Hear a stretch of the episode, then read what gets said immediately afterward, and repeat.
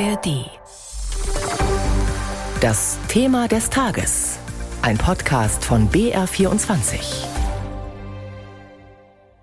Die heutigen Maßnahmen zeigen, dass der Rechtsstaat sich nicht auf der Nase herumtanzen lässt.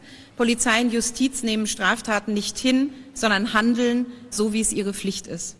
Die rote Linie im Rechtsstaat ist aus meiner Sicht ganz klar, das habe ich auch schon mehrfach gesagt. Legitimer Protest endet immer dort, wo Straftaten begangen werden und andere in ihren Rechten verletzt werden. Nach den Hausdurchsuchungen heute und dem Vorwurf, dass wir eine kriminelle Vereinigung sind, fragen wir uns, müssen wir in Deutschland erst eine Dürre erleben, an Nahrungsmittelknappheit leiden, müssen erst unsere Häuser weggeschwemmt werden und das Trinkwasser ausgehen, bevor wir verstehen, dass die letzte Generation für unser aller Leben einsteht und dass das nicht kriminell ist fragt Emme van Balen, Sprecherin der Klimaschutzgruppe Letzte Generation, gegen die es heute Razzien in sieben Bundesländern gab, im Auftrag der bayerischen Generalstaatsanwaltschaft. Sie ermittelt gegen die für ihre Festklebe-Blockadeaktionen bekannte Gruppe wegen der Bildung und Unterstützung einer kriminellen Vereinigung.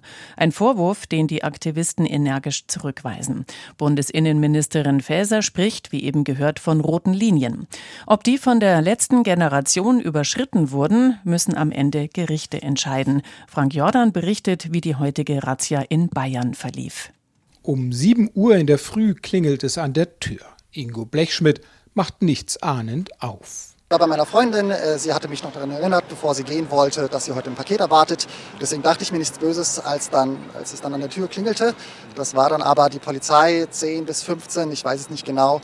Äh, Männer waren dann sofort in der Wohnung, wurde angefangen, meine Taschen zu durchsuchen und dann wurde mir irgendwann äh, erklärt, was mir vorgeworfen wird. Die Ermittler werfen dem 32-jährigen Wissenschaftler aus Augsburg und sechs weiteren Beschuldigten aus ganz Deutschland vor, mit der letzten Generation eine kriminelle Vereinigung gebildet zu haben oder sie zu unterstützen. 1,4 Millionen Euro Spenden sollen Ingo Blechschmidt und seine Mitstreiter eingesammelt haben, Geld, das aus Sicht der Generalstaatsanwaltschaft München auch zur Durchführung von Straftaten verwendet wurde, so Oberstaatsanwalt Klaus Ruland. Ob die Tatsachen hier ausreichend sind für eine kriminelle Vereinigung, wird sich erst am Ende dieses Ermittlungsverfahrens zeigen.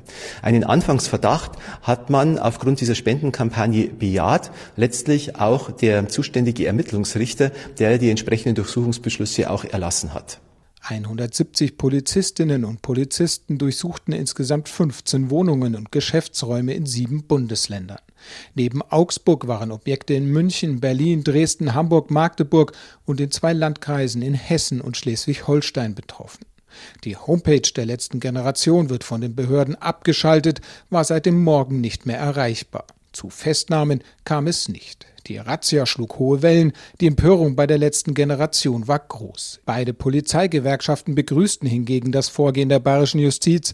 Das Handeln sei konsequent, die letzte Generation erfülle längst die Charakteristika einer kriminellen Vereinigung. Ganze drei Stunden durchsuchten die Beamten am Morgen die Wohnung von Ingo Blechschmidt und die seiner Freundin. Dass sie dabei mehrere Laptops mitnahmen, trifft den Augsburger Universitätsdozenten schwer. Meine Freundin ist jetzt auch in die ganze Sache reingezogen, obwohl sie mit der Sache nichts zu tun hatte. Und bei meiner Mutter wurde auch hausdurchsucht, auch Datenträger von ihr wurden beschlagnahmt. Wir werden natürlich einen Widerspruch einlegen gegen diese unrechtmäßige und total unverhältnismäßige Maßnahme. Razzia bei Aktivisten der letzten Generation. Frank Jordan berichtete. BR24-Reporter Johannes Reichert beschäftigt sich schon länger mit den Klimaprotesten. Mit ihm habe ich vor der Sendung gesprochen. Johannes, die Beschuldigten sollen eine Spendenkampagne zur Finanzierung weiterer Straftaten organisiert haben. Dafür sollen sie mindestens 1,4 Millionen Euro eingesammelt haben. Um welche geplanten Straftaten geht es denn hier und inwiefern machen sich denn die Spender selbst strafbar? Nun, die Generalstaatsanwaltschaft München hat erstmal festgestellt, dass es den Anfangsverdacht einer kriminellen Vereinigung gibt. Sie führen das auf zahlreiche Tatbestände von Nötigung zurück. Wir erinnern uns an die vielen Straßenblockaden. Es gab aber auch den gefährlichen Eingriff in den Flugverkehr. Es gibt eine versuchte Sabotage an einer Ölpipeline. Und um das alles zusammenzufassen, hat sozusagen jetzt die Generalstaatsanwaltschaft diesen Anfangsverdacht einer kriminellen Vereinigung ausgesprochen und deswegen ein Ermittlungsverfahren ausgelöst. Die Spenden selber sind an sich die Spender jetzt nicht problematisch, denn bislang ist die letzte Generation ja noch keine verurteilte Vereinigung, aber man geht davon aus, dass mit diesen Spenden weitere Aktionen, die eben oft in Straftaten münden, organisiert werden, geplant werden und das deswegen diese Aktion heute. Zwei Beschuldigte, du hast es erwähnt, sollen im April vergangenen Jahres versucht haben, die Ölpipeline Triest-Ingolstadt zu sabotieren. Viele wissen vielleicht gar nicht, dass es so eine Pipeline von Italien nach Deutschland überhaupt gibt.